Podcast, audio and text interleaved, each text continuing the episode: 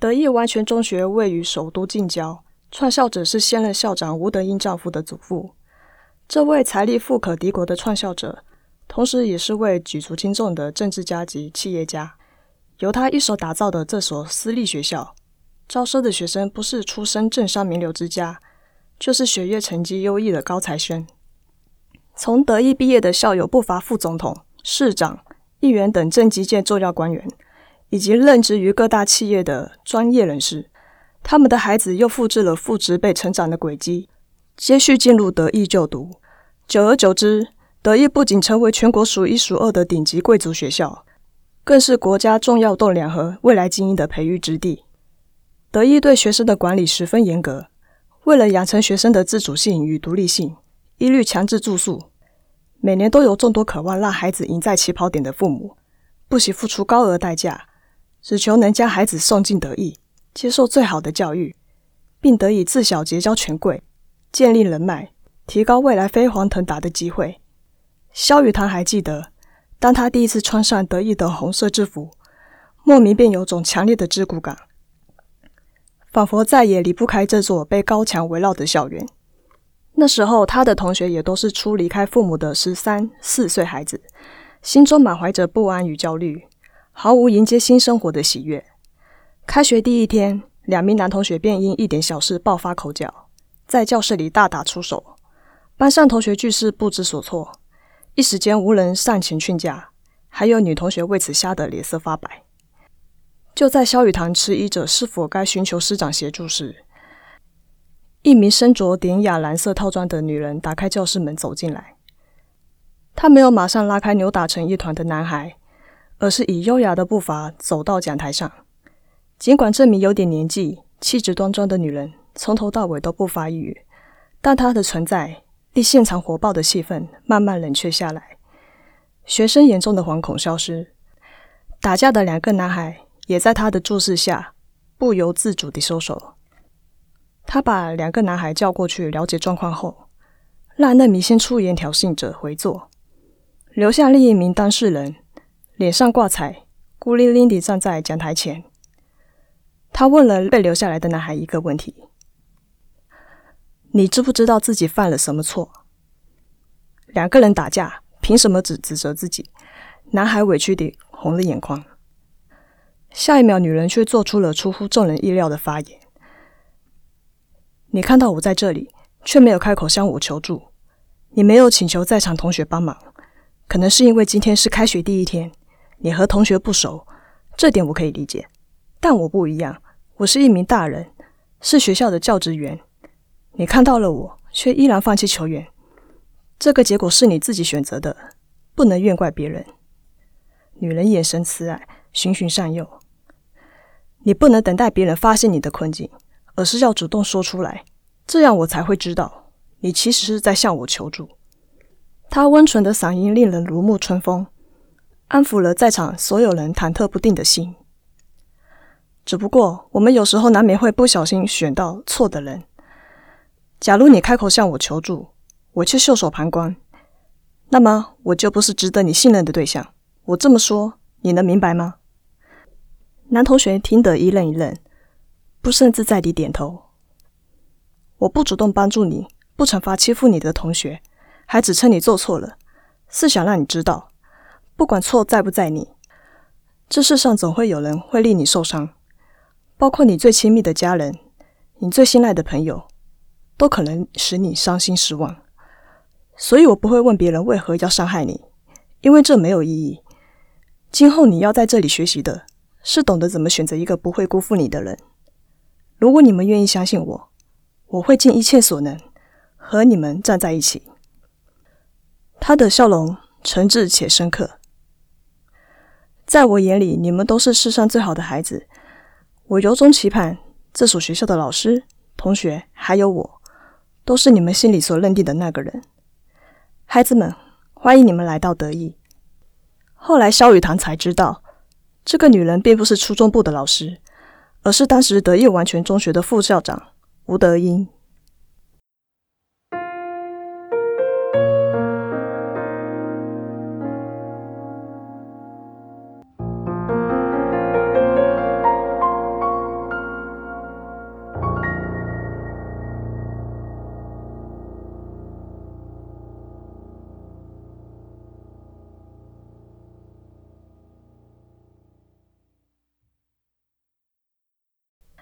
雨堂太强了，我本来以为你会反败为胜。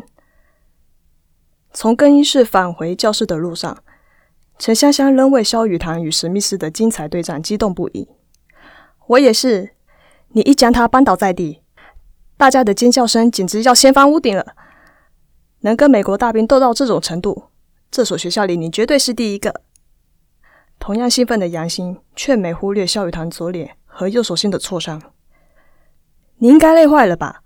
要不要早退回宿舍休息？苏云提议，还是先陪他去保健室擦药吧。萧雨堂回绝，我自己去就好。如果下堂课我来不及回教室，你们帮我和老师说一声。走过穿堂，他来到位于教室大楼后方一栋爬满绿色藤蔓的白色小屋。还未走近，便见到了两名穿着国中部制服的女孩推门走出来。谢谢医生。女孩说完，搀扶着脚踝受伤的同伴往另一头离去。直到看不见两名女孩的身影，萧雨堂才缓步走至门前，轻敲两声后打开门。身穿医师白袍的高挑男子。站在办公桌前，回头看见是他，视线在他受伤的左脸上停了一下。萧雨堂摊开右手，展露崭新的红肿。我来擦药。男人默默取出敷料与棉棒，让萧雨堂坐在椅子上，沾了生理食盐水的棉棒就往他脸颊的伤口抹去。男人开口：“史密斯老师做的，你怎么知道？”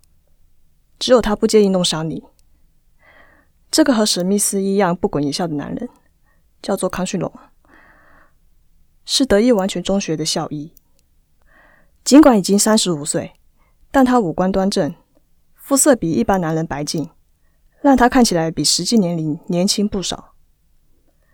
在德意学生心中，斯文的康旭龙与凶残的史密斯齐名，全校皆知两人因理念不合。时常针锋相对。史密斯采行斯巴达式的教育方式，学生在课堂上受伤司空见惯。他深信没有身体无法克服的障碍，但身为医师的康旭龙始终持反对意见，两人常为此起争执。萧雨堂年幼时动过一场大手术，体能较同龄人差。在校长吴德英的安排下，萧雨堂跟随史密斯锻炼体能。并展现出优越的习武天赋，很快成为史密斯重点培训的对象。不久之后，康旭龙也来到德医任职，自然而然地接管照护萧雨堂健康的责任。当时，萧雨堂虽表现得与一般人无异，康旭仍仍多次警告他不得进行过度激烈的武术运动。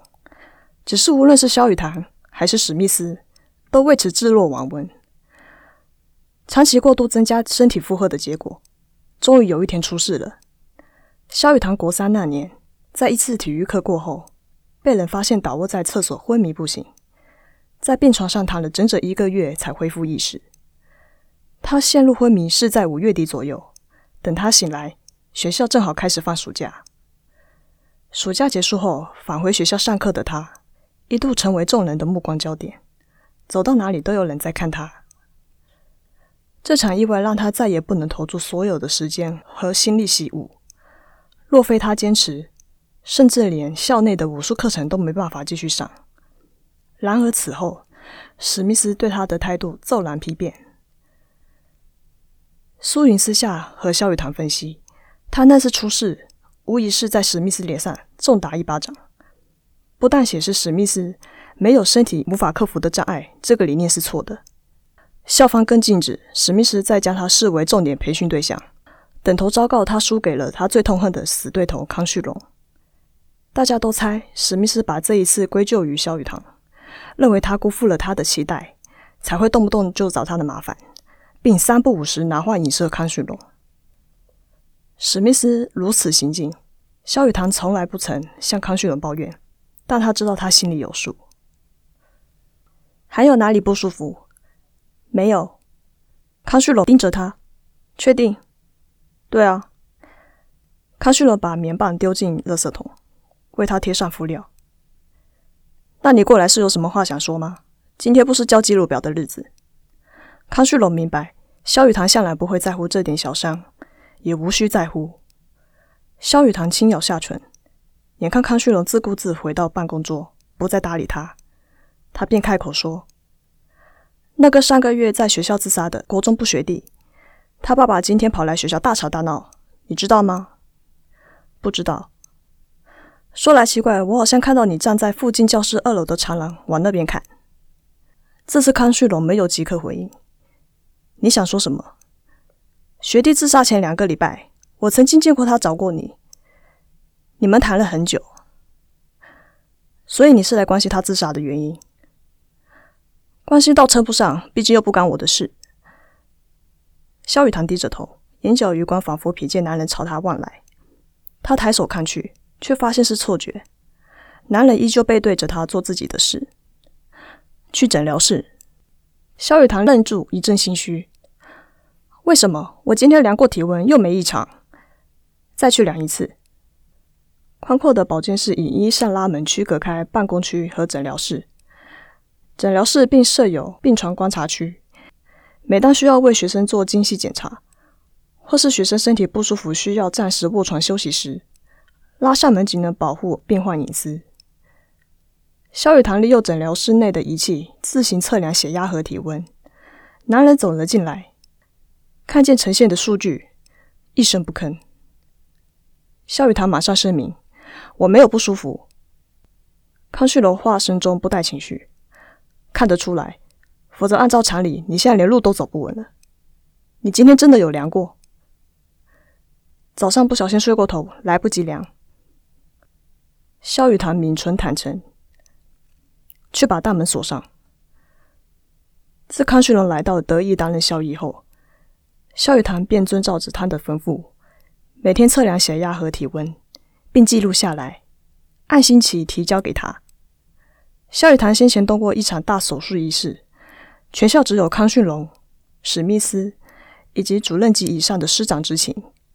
平时由康旭龙负责追踪他的健康状态。朋友只知道他小时候生过一场病，即使痊愈了，仍得天天服用药物，定期到医院回诊。但他从未透露自己吃的是什么药。偶尔有人问起，他都说是普通的维他命。会刻意隐瞒，是因为他不想再被贴上病人的标签。只要是健康的人能做到的事，他都会竭尽所能去做，甚至做得更好。这份不服输的心思，使他每天都赶在室友醒来前。完成身体数据的检测，并尽量避免在他们面前服药。萧雨堂锁上保健室的门，回到诊疗室坐下。康旭龙拉上诊疗室的门，接着萧雨堂自动自发脱掉身上衣物，只穿着一件内衣，怪顺地让男人为他听诊。唯有一种情况发生，康旭龙会像这样仔细为他看诊，必要时还得接受抽血检测。那就是当他的血压和体温异常飙高的时候，所以康旭龙才会要求他每日按时测量记录。只要体温升至三十九度，萧雨堂就必须立刻找康旭龙报道。来到德意的第三年，也就是他国三那年，他开始发觉自己的异常。那一年，他莫名发起了高烧，但他没有任何头晕目眩、四肢酸痛的症状，反而随着体温升高，体力越加充沛。思绪和反应变得更加灵敏清晰，连身体都变得比平常轻盈敏捷。四十度，这是方才他测量出来的体温，他却精神饱满，丝毫不受体内高温影响。即使现在要去操场跑五十圈，他都觉得不成问题。这也能解释他何以能与史密斯周旋如此长时间，不断被打倒在地，还能一再爬起，一点也感受不到疼痛。最后，个爆发出意想不到的力量，差点反将对方一军。想必就是这次高烧让他突破体能极限，但他知道这不是什么好现象。他曾怀疑这是过去手术留下的后遗症，也会向当年为他开刀的医生探问，却只得到手术很成功的回答。他不敢深究，害怕被旁人用异样眼光看待。直到有天，康旭荣要他服用一种来历不明的红色药锭。才解决这个令他困扰不已的问题。自察觉自己会莫名发烧后，萧雨堂不知尝试了多少方法，吃了多少退烧药，但只有康旭龙提供的药物才能让他顺利退烧。尽管高烧不会使他身体不适，却会让他意识始终保持清醒。一星期不退烧，他就可以一星期都不睡觉。康旭龙对药物的成分、名称和作用一概不肯多说，只吩咐他发烧超过三十九度便得领取一颗，并当着他的面服下。除此之外，康旭龙还告诫他，他需要借由这款药物退烧，以及这款药物的存在都不得对外透露。若是被人得知他让学生服用自己研发的药品，将会引来大麻烦。一个普通的校医怎么会制药？萧雨堂因此对康旭龙的身份背景产生好奇，但他的人就和他制作的药一样神秘。他多方探听，也得不到什么有用的讯息。康旭龙这个人的来历。就像得意网页公告上的教职员资讯那样简单明了，无甚出奇之处。只有他知道，绝对不仅于此。但他也只能装作毫无所觉。他有预感，他身上的秘密不会比康旭龙隐瞒的来得小。他多次上网搜寻，却找不到和自己相似的病例，这使得他的内心始终潜藏着一份不安。人人都说他已经熬过苦难和病痛，恢复了健康，但只要他的身体仍然持续出现异常。他就会觉得自己是不正常的。可以了，放下听诊器，康旭龙走出诊疗室。萧雨堂只穿上衣服。两分钟后，康旭龙再次回到诊疗室，手里多了颗红色药锭及一杯开水。在康旭龙的监督下服完药，休息了一会，再度检测，果然退烧了。同时，萧雨堂仿佛用尽了气力，意识目的昏沉，浑身肌肉酸痛不堪，方才与史密斯对打感受不到疼痛。他是双倍反扑在身体上。康旭龙翻开资料夹，开始问诊。记得昨天体温几度吗？萧雨堂低声答：“三十六点八度。”所以是今天才开始烧的。康旭楼低头誊写：“你是不是有什么事情没说？”每次萧雨堂发烧，康旭龙都会详细询问他生活中发生了哪些事，却从来不曾像今天这样很明显的意有所指。什么意思？你最近的身体状况一直很稳定，上次这般频繁发烧还是国三那年。康旭龙澄澈的浅色眼珠，隔着眼镜映进萧雨堂眼底。我看过你前两个月的记录，加上今天，你已经连续三个月出现发烧症状。过去几年，你没有一天忘记测量血压和体温。性格谨慎、作息也一向规律的你，会因为睡过头忘记测量？这个说法不太能说服我。你怀疑我在说谎？我原本没往这个方向想，直到发现你骗我今天量过体温，实际上却根本没有。萧雨堂哑口无言。最后，娜娜里解释：“我没说谎，我做了一个奇怪的梦，才会不小心睡过头。什么奇怪的梦？就是一个小孩子，我梦到一个小孩，而且不止一次。”萧雨堂含糊其辞。接冠以省略不提自己在睡梦中哭泣的部分，他仍觉得康旭龙会认为自己在胡扯。没想到他听的神色异常专注。你什么时候开始做这个梦的？两个月前吧，这个月是第三次。你记得日期吗？萧雨堂还真的记得，每次他从梦中醒来后就会发烧，天天记录体温的他当然会有印象，包括今天这三个月你发烧的时间。都恰好是在做了这个梦之后吗？对，为什么没有告诉我？萧雨堂不解，这只是巧合吧？不过是做了个梦，跟我发烧有什么关系？况且前两次他的体温都未达三十九度，不需要依靠康旭龙的药，一天内自然退烧，身体也没有特别的反应。萧雨堂以为这没什么大不了。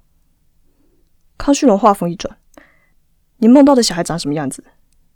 不知道，他的脸非常模糊，我看不清楚。小孩的脸很模糊。康旭龙唯一为阳。对啊，萧雨堂提起所剩无几的经历，勉强回应。不过我也有种直觉，那应该是个男孩，大概七岁到九岁左右吧。康旭龙默然片刻。你做这个梦时有没有哪里觉得奇怪？哪方面的奇怪？萧雨堂一时没有听懂。比如会突然想哭，萧雨堂心中一惊，昏沉的意识骤然清醒。康旭龙靠近他，紧盯着他的脸，残留在白袍的阳光气味向他扑鼻而来。这三个月一定发生了什么影响你心情的事吧？跟你近期收到的信有关吗？见萧雨堂傻住，康旭龙接着说：“别否认，这几个月邮务部广播的收件者名单都有你。最近一次就是在昨天，而今天你就发烧了。德意校园占地广大，各种设施齐全，甚至设有邮局，并免费供学生申请私人信箱，方便学生领取亲友寄送的物品。没有申请信箱的学生，若有邮件。”则会被送至学校的邮务部门，再透过校园广播通知学生前去领取。来到德意的第二年，出于某个原因，萧雨堂不再使用私人信箱。江万茜三次寄信过来，他都是到邮务部领取的。他没料到康旭龙会注意这种小事。萧雨堂问：“所以呢？”康旭龙说：“只要有任何让你觉得不舒服，会影响到你心情的事，都要向我报告。”我很久以前就告诉过你了吧？是没有错，但江万茜的来信梦到一个小孩子突如其来地发起高烧，这些只能说是时间凑巧罢了，根本没有直接关系吧？萧雨堂不免迟疑了起来，他也意会到这件事确实对他产生了影响，例如早已封存于记忆底层的往事，随着江万茜最新一封来信，在脑海中片片段段浮现，他今天也有好几次为此出神。寄信给你的是你以前的同学吗？萧雨堂讶异他的敏锐，为什么你会这么认为？总不会是家人吧？否则你又为什么要取消私人信箱？萧雨堂面色一僵，猛然掀开棉被躺回床上。我困了，我要休息了。对方到底是谁？康旭龙锲而不舍地追问。是我的小学同学啦，我们早就没联络了。他说很希望能和我见面聊聊，但我觉得没必要，我跟他没什么好聊的。萧雨堂背对着他，闷闷地说：“你们不是同学吗？怎么会没什么好聊？那都是过去的事了。那你也是这么想你的父母吗？才会不跟他见面，也不联系他们？”萧雨堂顿时圆睁双眼，这个男人怎么跟美国大兵一样说话带刺？你什么都不知道，不要乱下定论。他转过身来看着康旭龙，咬牙说道：“我是不知道。”因为你很多事都不肯告诉我，萧雨潭抓着棉被，闭紧嘴巴，以免将同样的话一字不漏地奉还给他。康旭龙说：“好吧，再问你一件事，关于刘志杰自杀的事，你了解多少？”虽然不明白康旭龙为何会这么问，萧雨潭还是说出那天从杨兴那里听来的传闻。康旭龙不置可否，又问了一句：“那你是怎么想的？”他就是个傻子。一切都是他爸妈造成的，他不该错信他们，才导致这样的结果。萧雨堂言辞尖锐地说：“但你是不是想说他爸妈就是所谓错的人？只要让人有过一次失望，就不能够被信任？那你现在已经知道刘志杰来找过我，我却没能阻止他走上绝路，我也令人失望了，不是吗？所以你决定不再信任我，对我有所隐瞒，也是正常的。”康旭龙说完，便转身拉开隔间门。走了出去，萧玉堂一时愣住了。冷静下来后，他才想起自己之所以会过来，其实只是想见康旭龙一面。那一天，萧玉堂在保健室外听到了他们的笑声。他站在门外，透过没有光合的门缝，看见刘志杰与康旭龙相谈甚欢。康旭龙还伸手揉他的头发。这一幕让萧雨堂怔忡了好一会儿。在这所学校里，他应该算是。与康旭龙的相识最久、相处时间最长的学生，他却从来没有见过他这么温柔的一面。那一天，萧雨堂在门口站了很久，最后一个人默默的离开，事后也装作不知，一如往常地与康旭龙来往，不曾开口询问。直到过了两个星期，刘志杰跳楼身亡。噩耗传出后，萧雨堂悄悄观察康旭龙，却不见他有任何反应。好像那天他和刘志杰之间融洽的气氛，只是他眼花看错。对于一个学生的逝去，他不在乎，也无动于衷。然而，刘父跑来学校大闹的时候，萧雨堂又不经意的发现，康旭龙就站在附近教室二楼的长廊上，凝望着校门口，久久不动，眼中似是带着悲悯。当下，萧雨堂才略有所感，或许这个男人不是不在意，只是没有表现出来。这个念头一起。他便冲动地以治疗伤口为由来找康旭龙，他想知道现在的他是什么样的心情。是否确实为刘志杰的离世感到悲伤？事发至今，萧雨堂压根没想过刘志杰生前是否曾向康旭龙求助，而康旭龙是否令他失望的可能，更遑论因此认为他是个错的人。蹑手蹑脚爬下床后，萧雨堂拉开隔间门，康旭龙就坐在电脑桌前专注办公。他面无表情的侧脸，让萧雨堂后悔那些不假思索便脱口而出的话语。假如他说话不那么别扭，康旭龙是不是也不会对他言语带刺？而他更不会被激怒，说出更多伤人的话。